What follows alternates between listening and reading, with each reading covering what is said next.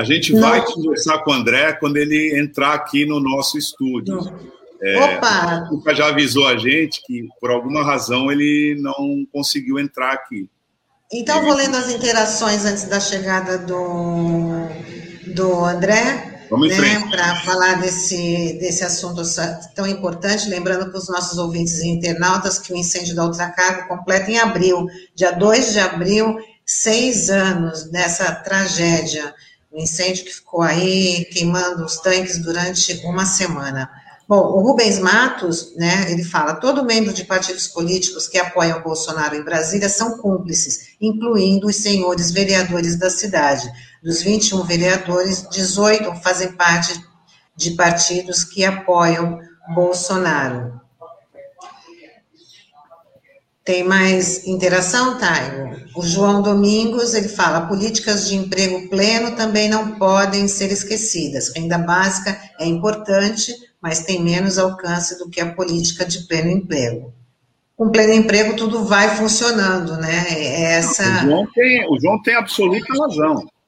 Agora, é... a política de pleno emprego, na verdade, tem uma, é, um pressuposto importante, que é a política de investimento na economia produtiva. É isso que leva ao pleno emprego. E aí é bom essa, essa consideração feita aqui, para a gente entender que quando você prega o Estado mínimo, como esse governo prega, e milita em favor disso, qual é o significado disso é, no momento atual? Toda a economia está financiarizada. Toda a economia, hoje, ela é integrada globalmente por grupos financeiros. Financeirizado significa o seguinte: você é, coloca o peso fundamental da economia no ganho em bolsas, em papéis, investimento de dinheiro rápido. Então, quem não está dominando no mundo né, a produção industrial, a inteligência, etc., tende a ficar na periferia trabalhando para alimentar esse cassino.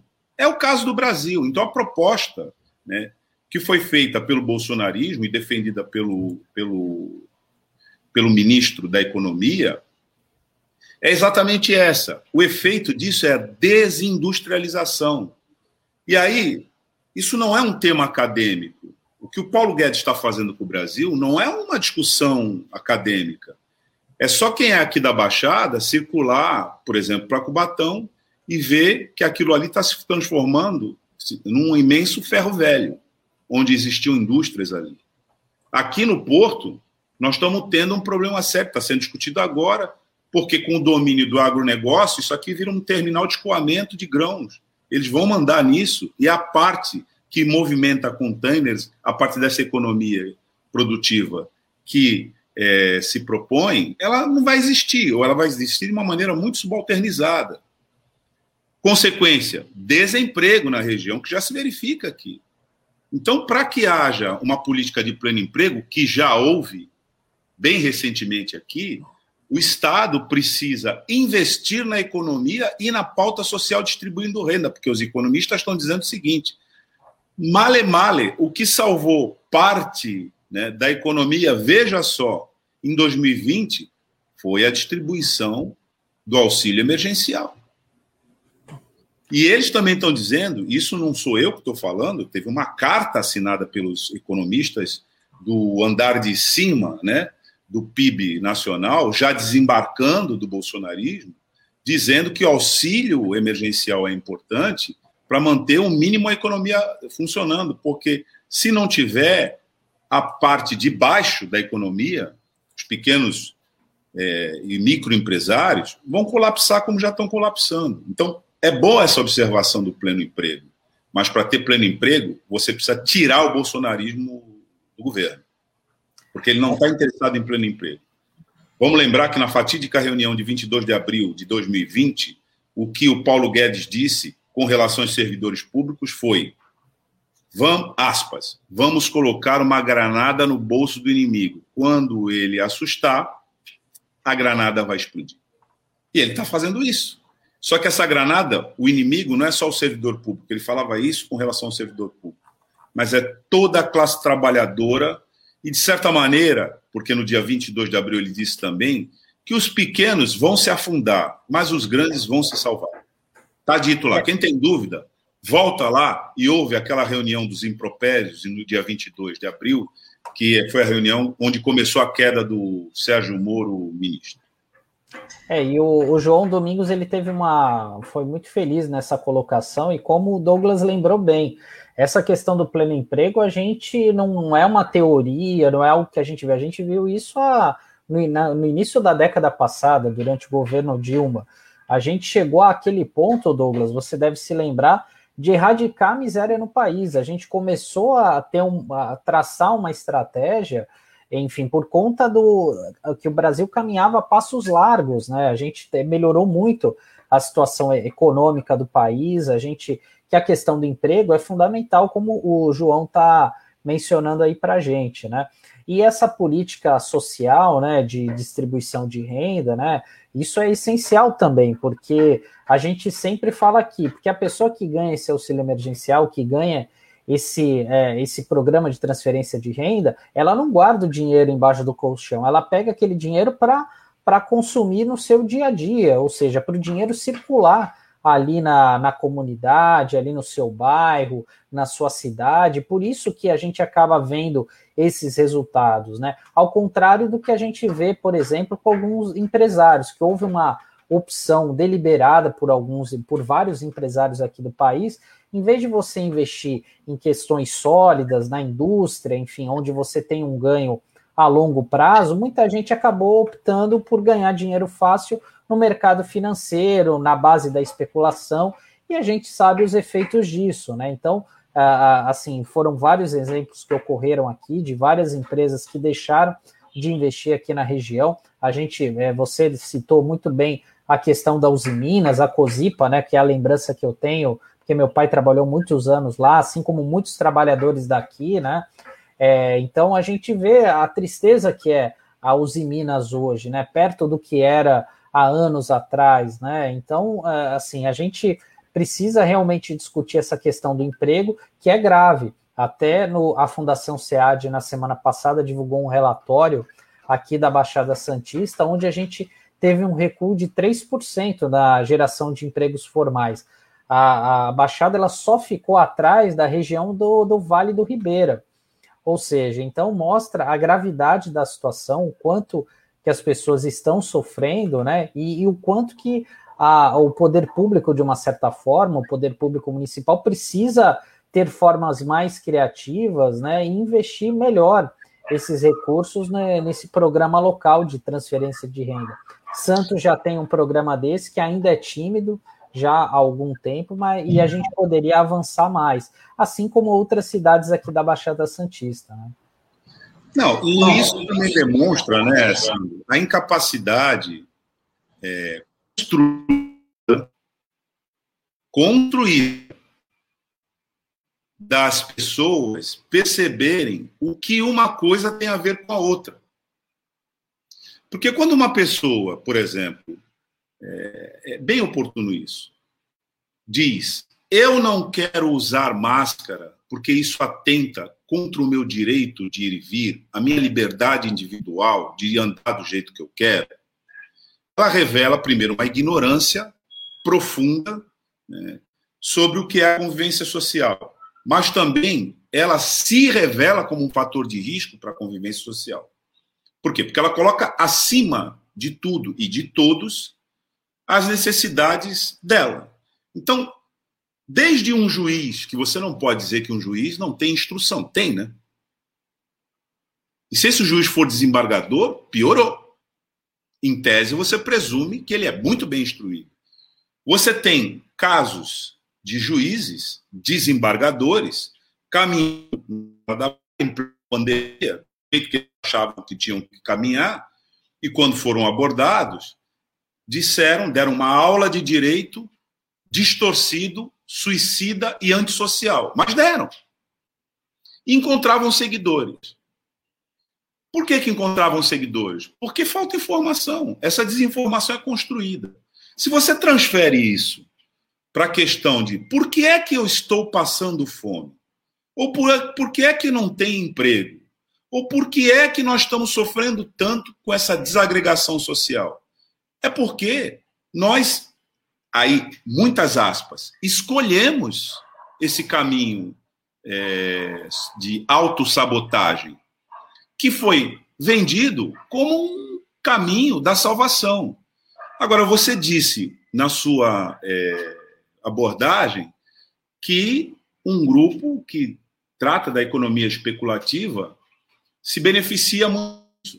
E aí, tem que estar o Brasil hoje tem dinheiro para investir na tal economia especulativa em bolsa no exterior. Quem? Você, eu, alguém que a gente conheça, alguém que o ouvinte conheça? Não, não, sim, eu, eu é um até um desafio isso, né? Perguntar para o ouvinte se ele conhece alguém que investe na bolsa de Nova York. Você conhece alguém? Você tem algum vizinho? Você tem algum amigo? Algum amigo de, da roda de boteco, você toma lá cerveja? Ou algum amigo do time de futebol que investe na Bolsa de Nova York? Eu tenho quase certeza que 100% vão dizer: é, nunca parei para pensar nisso, não conheço. Pois é, mas eles existem e eles estão tirando o pão da tua mesa. E aí você, por alguma razão, resolve sair na rua fantasiado de verde e amarelo, defendendo eles. Então veja, isso é construído. A pessoa ser colocada nesse estado de catatonia social, de cegueira né, social, isso não é uma coisa que acontece aleatoriamente, é construída. Como é que é construído? Nós vamos bloqueando as informações sistematicamente que fariam a pessoa pensar: puxa, mas se eu for por esse caminho, eu vou acabar com a minha cidade. É, é, é isso que a gente tem que insistir aqui. Tem, inclusive, algum, algumas interações aqui. Eu gostaria, inclusive, que o, que o, que o Taigo botasse. Essa é a questão, talvez, mais importante, inclusive, do momento, porque está se construindo, nesse momento, uma alternativa, está se fazendo uma pregação pela violência. Pela solução violenta. Quando você vai à porta de um quartel e diz, venham, você não está dizendo, venham nos abraçar. Você, você diz, venham com seus fuzis engatilhados. Mas quem vai ser alvejado? É preciso traduzir isso. Porque depois acontece o que aconteceu no passado. Quando você teve vários personagens clamando por intervenções desse tipo, eu vou lembrar o mais simbólico de todos, governador do, da estado, do antigo estado da Guanabara, Carlos Lacerda, que foi um apologista da intervenção militar. Sabe quem foi um dos primeiros a serem caçados pelos militares? Ele. Agora a gente precisa aprender com a nossa história, né? Depois foi preciso um movimento, inclusive daqueles que pregavam aquela solução, para se libertar do martírio que foi aquilo. E muito recentemente a gente viu um grande conglomerado que domina, está né, tá no topo da cadeia alimentar midiática, dizendo: é, realmente a gente errou quando a gente apoiou aquele tipo de solução. Mas vejam, isso não impediu que se conseguisse, que se continuasse concentrando a palavra e construindo solução desse tipo. Aí eu peço para o Taigo é, botar essas interações, porque eu vi que nós vimos aqui que vários é, estão em diálogo conosco, né? Sim, o Roque Furtado está dizendo que além do vírus da estupidez propagado pelo Bozo, temos que manter os olhos atentos à pandemia assassina que assola o Brasil. E o João Domingues, ele fala que é preciso um trabalho de esclarecimento com as comunidades e as lideranças nas periferias. A esquerda precisa buscar uma unidade junto com estas comunidades e movimentos sociais. Bom, acho que o, o André já tem. deve... aqui, Tânia. É, Rubens... Os partidos políticos que apoiam Bolsonaro em Brasília são cúmplices, incluindo os senhores vereadores da cidade. Dos 21 vereadores, 18 fazem parte dos partidos que apoiam Bolsonaro. Tem mais, Taigo? João Domingos.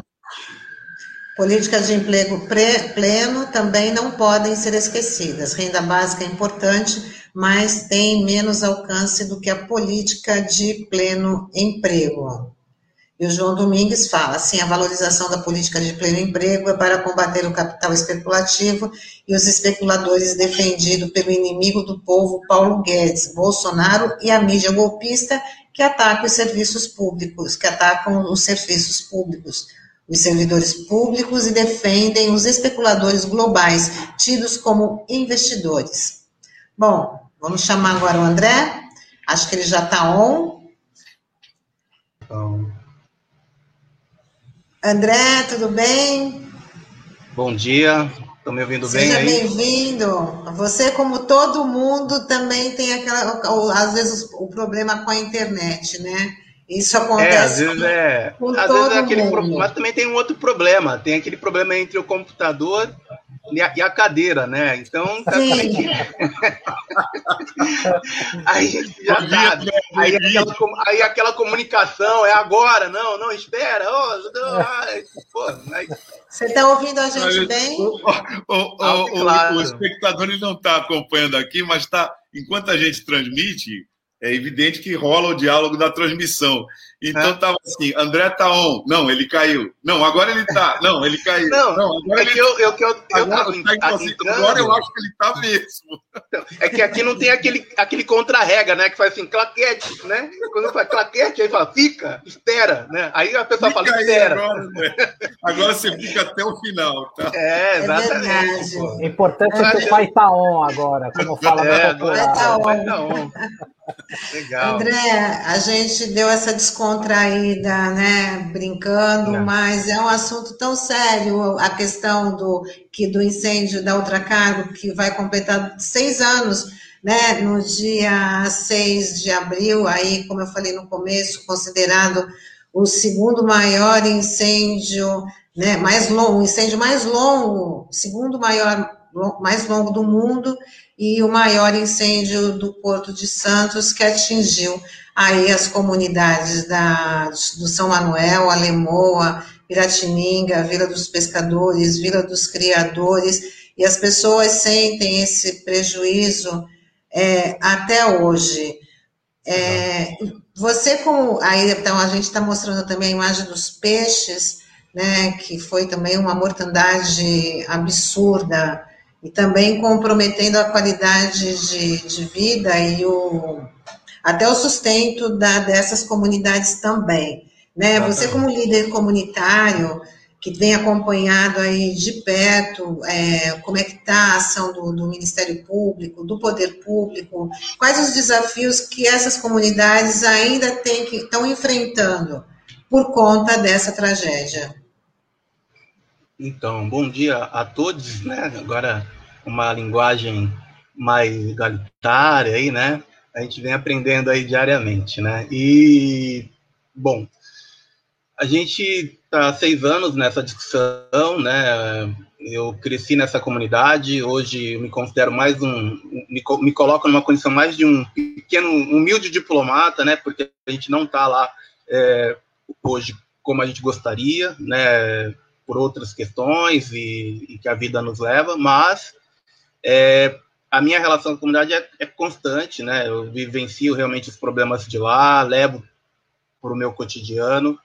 E, e, e, desde o acidente, que foi originado no dia 2 de abril de 2015, ele levou nove dias, se concretizando, né, ou paralisando no dia 10, na Páscoa, né, de, de 2015 de lá para cá, muitas coisas a, vieram a nossa abriram nossos olhos, né? Eu falo que era um vulcão que estava adormecido, né? A gente nem sabia que era um vulcão, mas a gente acabou entendendo que era um vulcão adormecido e que hoje ele acorda, né? E, e, e faz esses estragos, qual você bem mostrou aí. Aquela mortalidade de peixes, ela foi maior que Mariana, né? Um dos primeiros acidentes da Vale e, em Minas Gerais, depois veio o Brumadinho né? Mas a mortalidade de peixe foi maior do que rolou em Mariana, né? E isso, porém, fez com que as lider a gente, quanto liderança, quanto com, qual nos, nos colocam, né? Posição qual nos colocam, a gente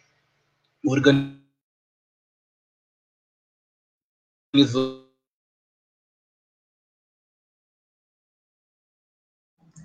É, é complicada a comunicação com com o André. É... Deu uma travada, Nossa, né? Essa, acho, essas lideranças.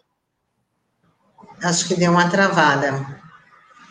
Achamos não, temos certeza que deu uma travada. Né? Tá tudo é... bem? Tá tudo bem? Tudo bem? Mais ou menos, André. Tudo você bem pode. Agora acho que voltou.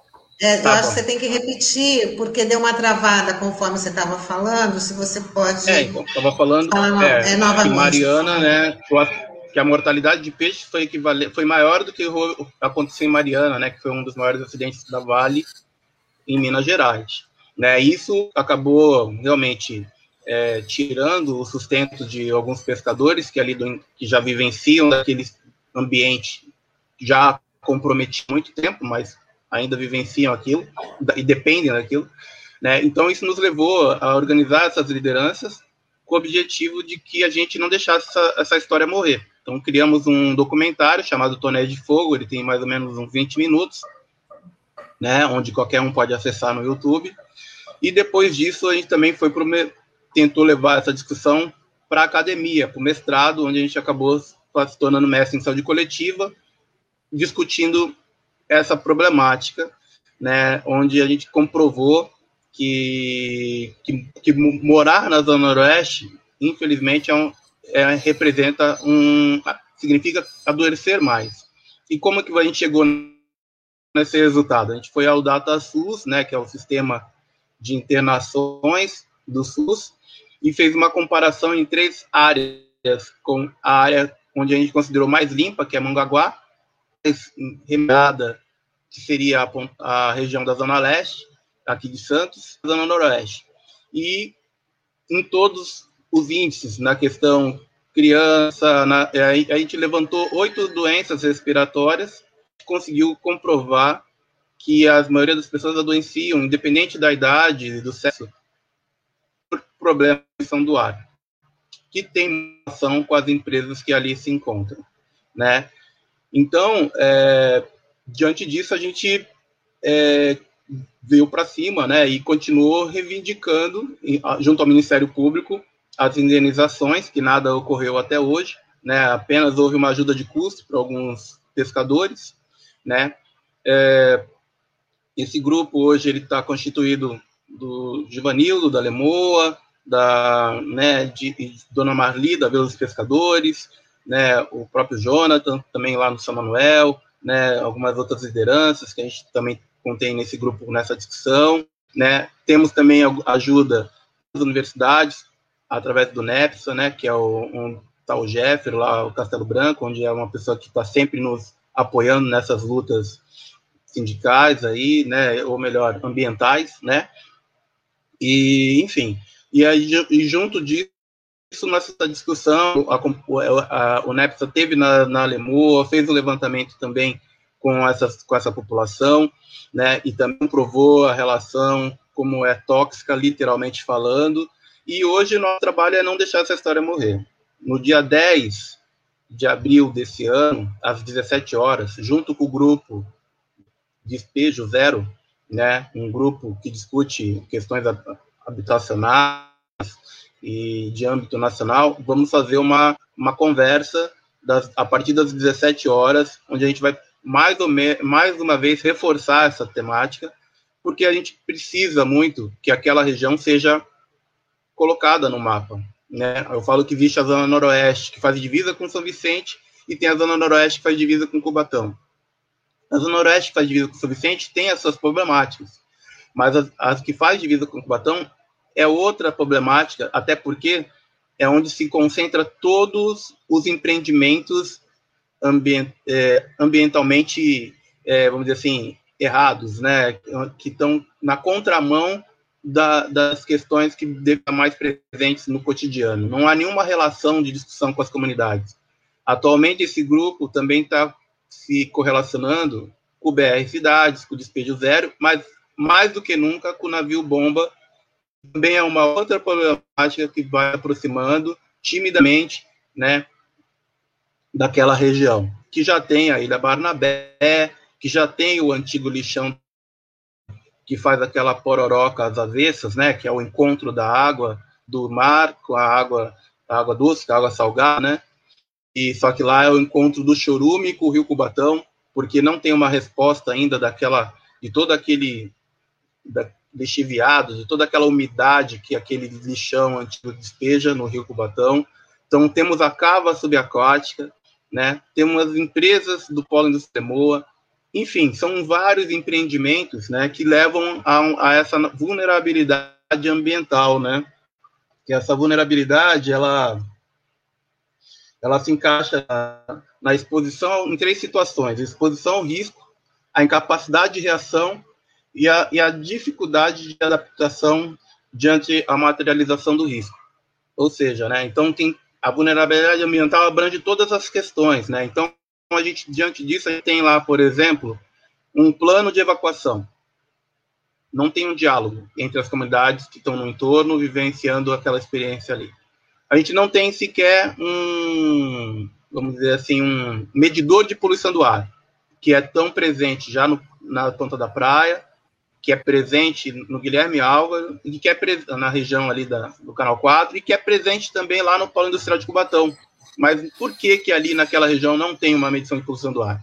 Será que existe uma necessidade? Será que é, esqueceram de, de, de fazer esse levantamento, não é importante, né? É uma região hoje que está ali vivenciando, além dos problemas da poluição do ar, também sofre com a poluição, ou melhor, com a ausência dos, dos agentes que poderiam estar minimizando algumas problemáticas, como a chikungunya e a dengue, né? Então, é André, assim, pois não. Ô André, tudo bem? Bom dia. Queria parabenizar você é, aí pelo mestrado. Aí eu sei que isso foi uma importante conquista aí para você. E você teve um excelente é, orientador, que é o professor Alfésio uhum. Braga. Assim, já fiz grande, algumas grande entrevistas amigo. com ele. Virou e, parente e agora. Ah, é? e ele tocou num é, ponto. É, a relação com os, com os, orientadores são essas, né? Ou você vira povo, você é, ou é tudo ou nada, né? É você tocou num ponto muito importante, porque durante aquele período da ultracargo, assim, a gente ficou é, sob tensão aqui na, uhum. na Baixada, né? E eu lembro que um dos especialistas que veio para cá ou, é, dar uma entrevista, deu uma entrevista muito bacana para mim na ocasião, foi o professor é, Paulo Saldiva, que é um dos bambambans aí de poluição atmosférica, um professor da USP, e ele, ele falou de uma maneira muito clara: olha, toda aquela poluição, é, é tudo aquilo que ficou pegando fogo, ela vai cair em algum lugar. Isso, isso é fato, não tem nenhuma novidade e que talvez as pessoas não tenham essa dimensão. E você chegou a essa é, constatação da questão é, de problemas respiratórios que a população da Zona Noroeste tem uma maior incidência. Queria saber de você: houve um acompanhamento por parte do poder público dessa população pós-incêndio da Ultracargo em relação a essa, essa questão da, dos problemas respiratórios e até mesmo diante do conhecimento é, do teu mestrado, né, que ficou evidencia, uhum. evidenciou isso de uma maneira clara e é. científica, né, essa situação. Exato. É, então, eis aí a crítica, né, porque ninguém nos procurou sequer para é, assim, todas as conversas que, que aconteceram foram no entorno de tentar acalmar a população. Acho que depois disso não houve nenhum intuito de acompanhamento. Toda a iniciativa nesse sentido foi até pelo próprio professor Alfésio, que tentou conversar com algumas pessoas que foram vítimas diretas do problema e que acabaram até falecendo, né, não dando tempo hábil para a gente poder, devido à estrutura, à correria, toda aquela situação de fazer o acompanhamento devido. E diante disso, fica realmente hoje a nossa reivindicação direta, né, que seria é, nas provocações que a gente faz cotidianamente, é, até numa das audiências que foram feitas agora pelo vereador Chico Nogueira, a gente, entre Porto e, e, e, Meio Ambiente, Saúde do Porto, alguma coisa assim, a gente pontuou a necessidade de trazer o projeto Sentinela, que é um projeto que está dentro do Ministério da Saúde e que justamente ele vem com o objetivo de é, é,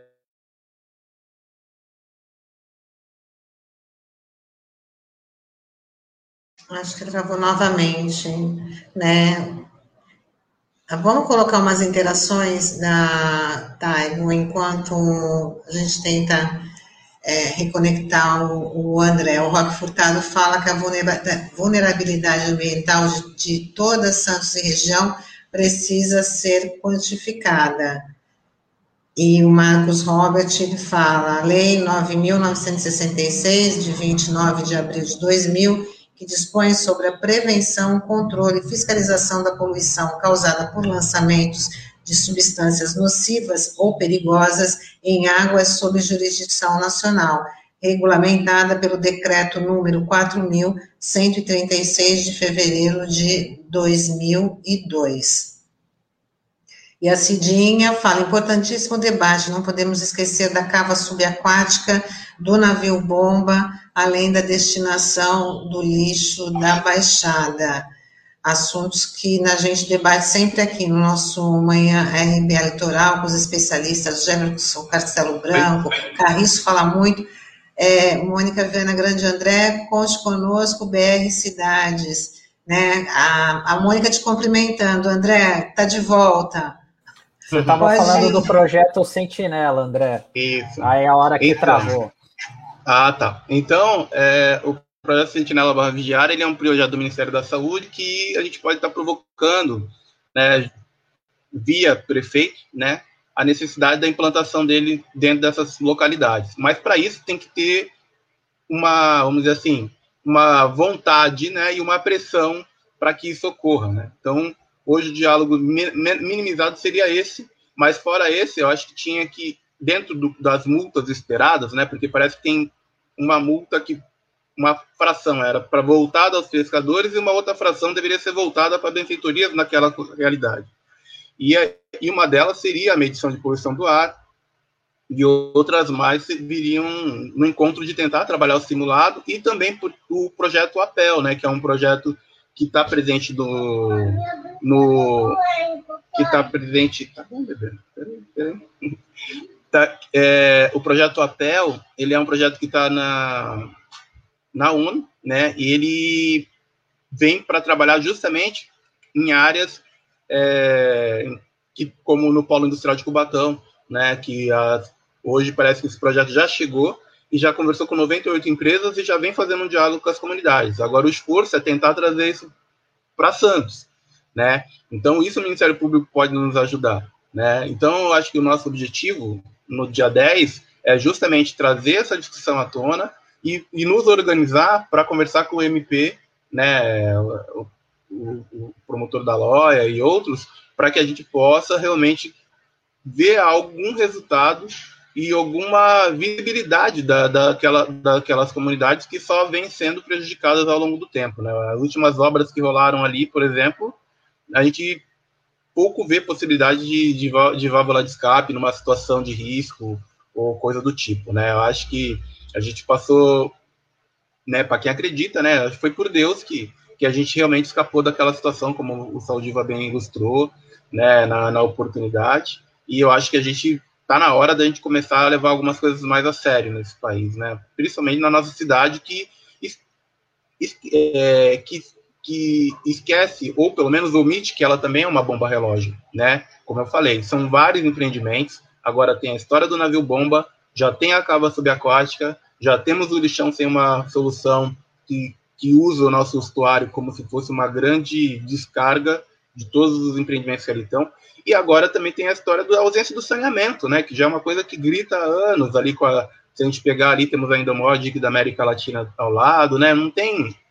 Eu falo que a questão ambiental, ela, o meio ambiente é só uma nomenclatura, né? O ambiente ele é inteiro, né? O ar que você respira, né? Supostamente na Zona Noroeste, na Vila Belmiro, na Ponta da Praia, literalmente era o mesmo, né? Óbvio que, como a gente percebeu dentro dos, das, dos estudos, né, que, que há diferença, né, desde que você cuide, desde que você realmente é, equipe, é, é, é dê estrutura para essas realidades, né? Eu acho muito louco essa questão do poder econômico, ele só é continuar insistindo na questão do lucro, e eu acho que o momento que a gente está vivendo é, deveria já estar tá nos chamando para uma outra postura, né?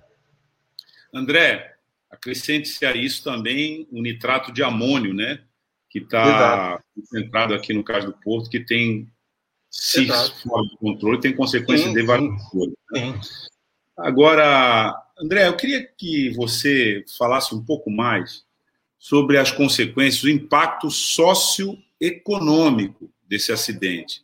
Porque várias comunidades, você já citou aqui, né, tinham a subsistência ligada àquele ecossistema ali, inclusive comunidade de pescadores, que se estende não apenas no local propriamente dito, mas fora dali. É, conversando em Bertioga, as lideranças lá disseram que eles também foram afetados lá, né, com é, a contaminação daquela é, das águas ali que não foi revertida. Então teve no primeiro momento uma indenização né, para manutenção dessas famílias que acabou e agora a própria subsistência das famílias continua comprometida pelas consequências danosas ambientalmente danosas daquele acidente. Eu queria que você falasse aqui para quem está nos acompanhando sobre esse assunto. Como é que está essa situação e quais são as perspectivas? Você já tocou em alguns pontos, é, eu não, que talvez eu não consiga aprofundar com tanta propriedade, porque, ah, vamos dizer assim, como a gente divide algumas discussões, né, a, a dona Marli, né, a pessoa que hoje seria a, de forma mais honesta, falando mais correta, assim, para aprofundar, né, falar do dia a dia dos pescadores, que para todos os efeitos, não é isso, poucos diálogos que a gente tem, é, é sabedor que foi só realmente um, vamos dizer assim, só colocou ali um, alguma coisa para tapar o buraco do dente. Mas o problema continua, né? Como você bem disse, né? O estuário hoje está totalmente prejudicado, né? E não é e assim, até porque é, a, voltando à tese, a, o nosso estudo e essas comprovações, para ficar mais pé no chão, mais consistente os dados, a gente foi a 2010 a 2014. O acidente foi em 2015, né? Olha só, de 2010 a 2014 a gente já tinha comprovado que essa que essa relação comunidade e as empresas e o entorno já não era saudável. Então, imagina se a gente pegar e voltar a fazer novamente o levantamento de dados. O que, que não pode ter ocorrido ao longo desse tempo? Então, a questão socioeconômica, ela, ela também ela perpassou, né? Eu acho que da questão só é, da questão socioeconômica, tem a questão psicológica, tem a questão, né? Que é justamente quando a única visita que a gente teve lá foi de uma antropóloga, de uma psicóloga tentando fazer um levantamento e procurando justamente os pescadores. Só que aquelas comunidades não são cercadas de pescadores, né? A Vila dos Pescadores tem essa particularidade.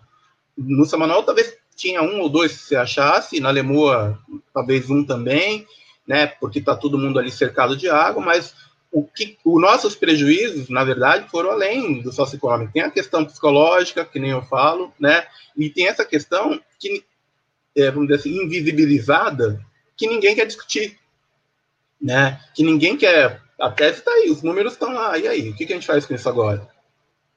Né? Para quem, quem, quer, quem quer tomar alguma providência com relação a isso? É em cima disso que a gente quer sustentar, em cima de uma situação que já perpassou né, a questão de saúde mesmo. As pessoas já estavam morrendo, né? agora morrem mais pela Covid, né, por toda essa infraestrutura, e novamente a gente volta àquilo que o, o mundo e o Brasil está vendo, né? Quando você joga, você passa por um momento como esse, joga a luz aí vem tudo à tona, né? Tipo, você vê a, você resgata problemáticas antigas, mas e que não deixam, que mas que continuam atuais, né? Não sei se me faço entender, né? Problemáticas antigas que continuam atuais, como a questão, né? É, é, a gente ainda continua com risco, né? A gente continua com os empreendimentos querendo avançar, né? Enfim, a gente não vê evolução positiva, né? Não vê uma coisa pró-povo, pró-população em nenhum momento. A gente só vê coisas voltadas ao poder econômico, vamos atropelar, vamos, se for o caso, vamos retirar, né, vamos tirar daqui e é, a higienização, né, a gentrificação, a gente fala, né, só que às vezes. Vamos tirar e colocar um empreendimento aqui. Né, e mesmo assim não acontece de uma forma clara, né, sempre de uma forma desonesta, porque o retroporto ele expande ali, né? Então, por exemplo, uma das indenizações, o que, que a gente poderia fazer? Né? A gente poderia criar o projeto APEL, a gente poderia criar o projeto Sentinela, a gente poderia criar os planos de evacuação, a gente poderia criar a regularização fundiária né, daquela realidade, a gente poderia a medição de poluição do ar.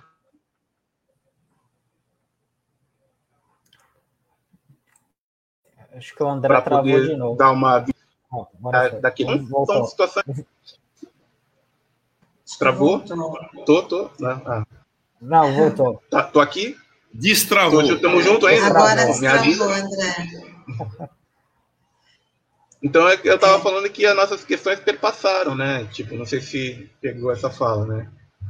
Não, é isso mesmo, né? Porque na verdade é um todo. Né? Você, aliás, você disse na sua é, primeira abordagem que meio ambiente é uma questão terminológica. O ambiente é indivisível, né? E essa indivisibilidade significa que se você agride uma parte, você agride o todo. Exato. Né? Poluição, por exemplo, na ponta da praia, que tem a ver com o mesmo universo de empreendimento, vamos dizer assim, né? mas numa outra forma, né? ela é a poluição que não é da ponta da praia, é do uhum. ar, né? da praia e daquela, toda aquela é. área é. atingida. Esse poluente ele não respeita a divisão administrativa para dizer, Exatamente. bom, eu não passo. Né? E aí gera uma obrigação Agora, solidária de todos nós de lutarmos é, com relação Agora, uma coisa que fica mais evidente é que a gente trabalha a história do, do que a gente chama do, do, do da injustiça ambiental, né? Porque aquele que está na ponta da praia, ele tem um cuidado, uma atenção maior do que aquele que está no lado de cá, né? Do lado da zona noroeste, do lado que está ali vivenciando isso. Tá proporcional Exatamente. quem está mais. Exatamente. É, a gente tem sempre falado isso aqui. Não é quem está mais vulnerável, é quem está mais vulnerabilizado. Porque essa vulner, é, vulnerabilidade ela é construída também. Né? Exato, exato.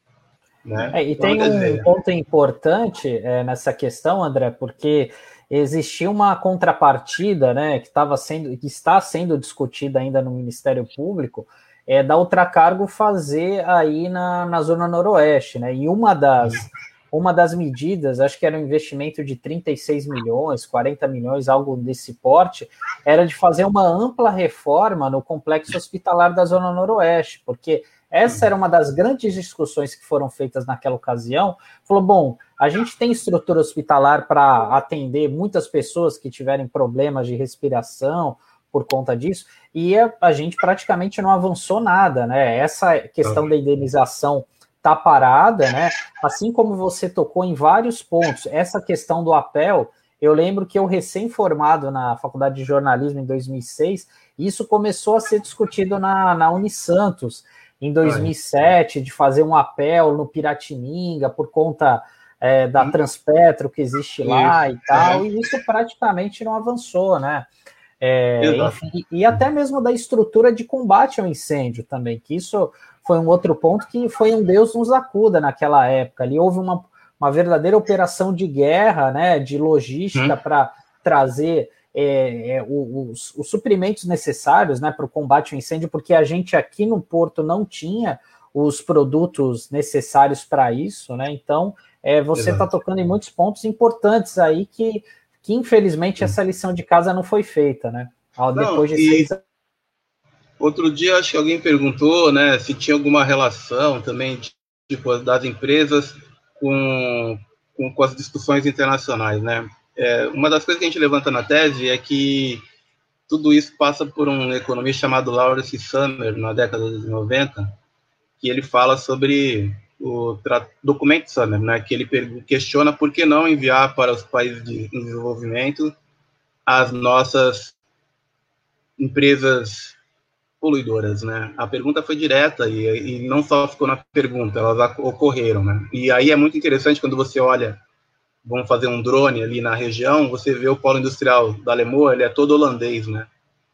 Ele é todo holandês, tem a Vopak, tem a na Stolthaven, enfim, toda essa a questão ali, ela, ela também está re, totalmente relacionada com o mercado internacional, né? Às vezes a gente fica pensando, fazer, por que, que a gente não, uma das nossas viagens, assim, vamos mandar uma carta, né, para o consulado holandês, né, para ver se eles talvez se sensibilizem, né, porque eles têm tanta, né, a Europa tem tanta essa discussão, né, de vanguarda, de, de querer proteger, etc, né, e por que não a gente fazer essa provocação um pouco ao contrário, no sentido de falar, olha aí, olha, nossos presentes aqui, né? Tipo, vocês mandam as suas indústrias para cá, não emprega, assim, até porque vendem muito essa ideia do emprego, né? Até um dia uma liderança perguntou para mim, poxa, seria tão bom eles nos né, se é, é, tem um processo que exige que nos empreguem. Eu falei, gente, tipo, acho que as indenizações, primeiro, acho que elas têm que sair dessa esfera da, da só do, do tomar lá da cá, né? Elas têm que vir realmente no, no intuito de criar situações onde as pessoas tenham mais qualidade de vida, né? A questão do emprego, né? Seria talvez eu não quero trabalhar numa empresa que que, que o cara vai para lavar o tanque dentro lá da ele sai com eu tenho tem casos dentro da comunidade pessoas que trabalham dentro de algumas empresas ali que têm os ossos totalmente comprometidos por lidar com, com toxinas de nível de alto, alta periculosidade, né? Então, assim, se elas colocassem uma, umas proteções mais eficazes, né?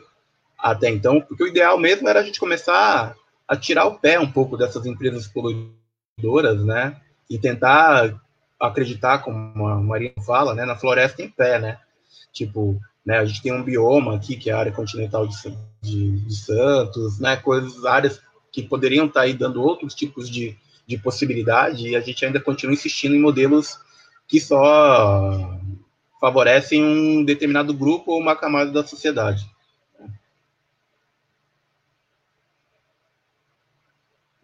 Bom, a gente já está chegando aqui no, no finalzinho da nossa conversa, mas lembrando que a gente tinha comentado no, no começo da entrevista que essa tragédia resultou aí no documentário chamado Tonéis de Fogo, e a gente tem a aberturazinha desse, desse, desse documentário, que ele foi feito para todo mundo conhecer a, a, a história, né, o que, que essa comunidade sofreu. Eu mesmo já, no, no veículo do próprio sindicato, eu fiz uma matéria também entrevistando moradores da, das comunidades, apurando que muitos que ficaram com problema, além da questão da questão econômica, né, a questão da saúde também, onde eles foram muito afetados, muito com problemas respiratórios, mas a gente vai dar uma olhadinha aí no, no teaserzinho do, do, do documentário que a gente separou. Taigo, por favor.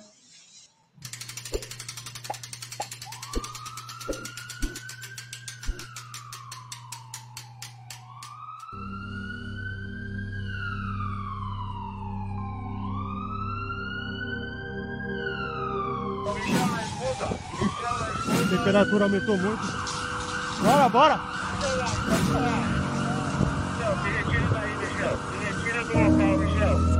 Major, daqui não dá para visualizar. Eu só consigo enxergar fogo daqui, em toda a lateral aqui da empresa. Tem alguma equipe do... Carlos, tem informação de alguém aí que tá no fogo?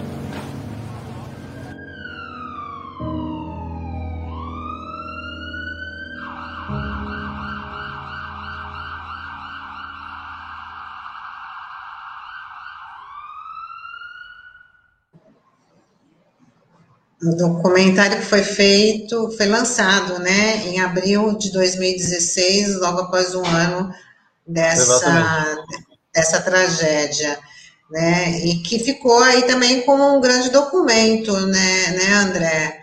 Para é, gente... falar dessa tragédia. É, acho que tem que agradecer, né, muito também o, o na época vereador Evaldo Stanislau, né, hoje aí um um, um, médico infectologista, aí também na linha diferente do Covid, né? É um, foi uma pessoa que, que comprou essa discussão, foi muito é, combativo, né, conosco nessa oportunidade e nos propiciou a chegar nesse material para que a gente pudesse registrar momentos como esse, né? E assim, né? E eu acho que a gente continua nessa lida, né? Eu acho que o poder econômico não para, como eu falei, né? Acho que agora a gente tem outras problemáticas para continuar se preocupando. O momento agora é de não deixar esse assunto cair no esquecimento e dizer que existem vidas ali, né, e todas as vidas ali importam. As pessoas precisam, é, os nossos prefeitos, né, em, nos diferentes pontos da cidade, da Baixada, tem que começar a ter uma visão um pouco mais inclusiva, né, e, e entender que a gente não vai é, de cor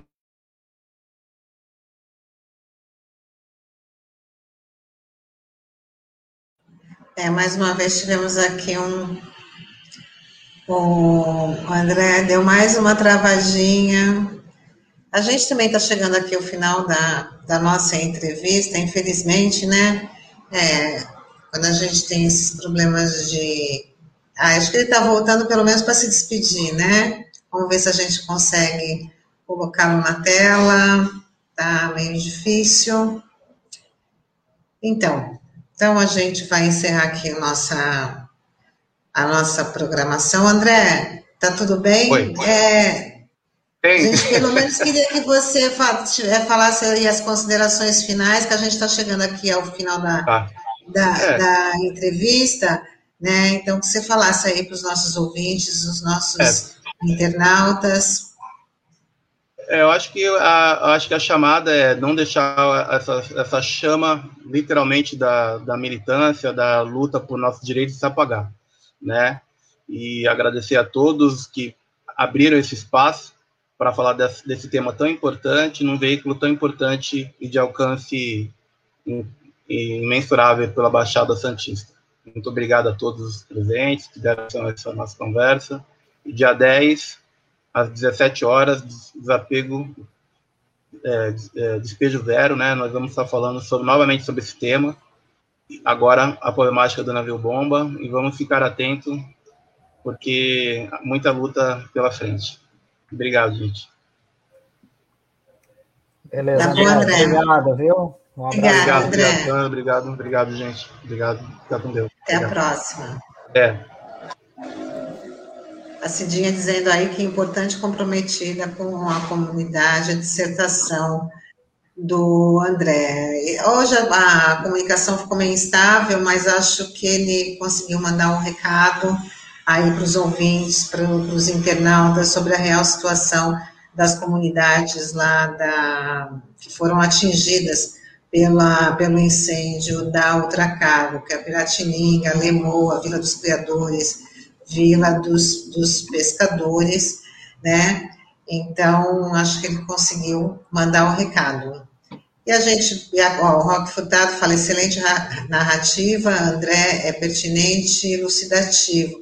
Mandou muito bem, esperando Tonéis de Fogo. Que eu acho que Tonéis de Fogo já, já pode ser conferido pela, né, na internet, porque foi um documentário lançado em abril de dois, no YouTube. Foi um documentário lançado em abril de 2016.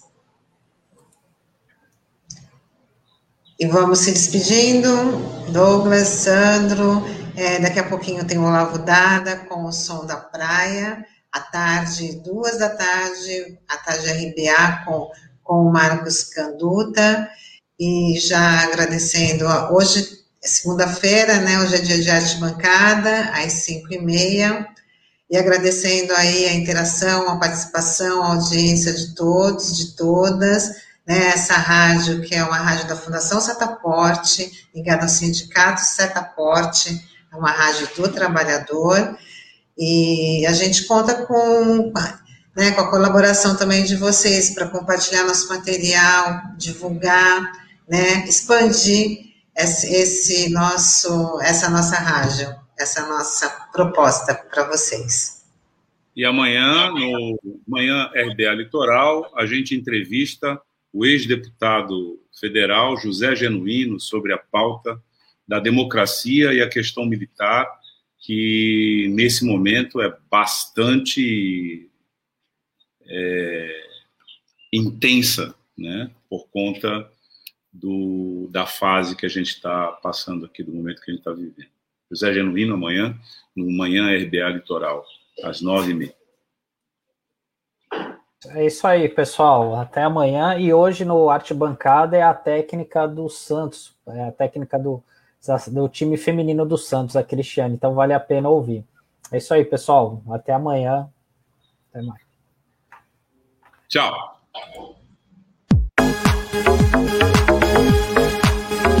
Rádio Brasil Atual Litoral é uma realização da Fundação Setaporte, apoio cultural do Sindicato Setaporte.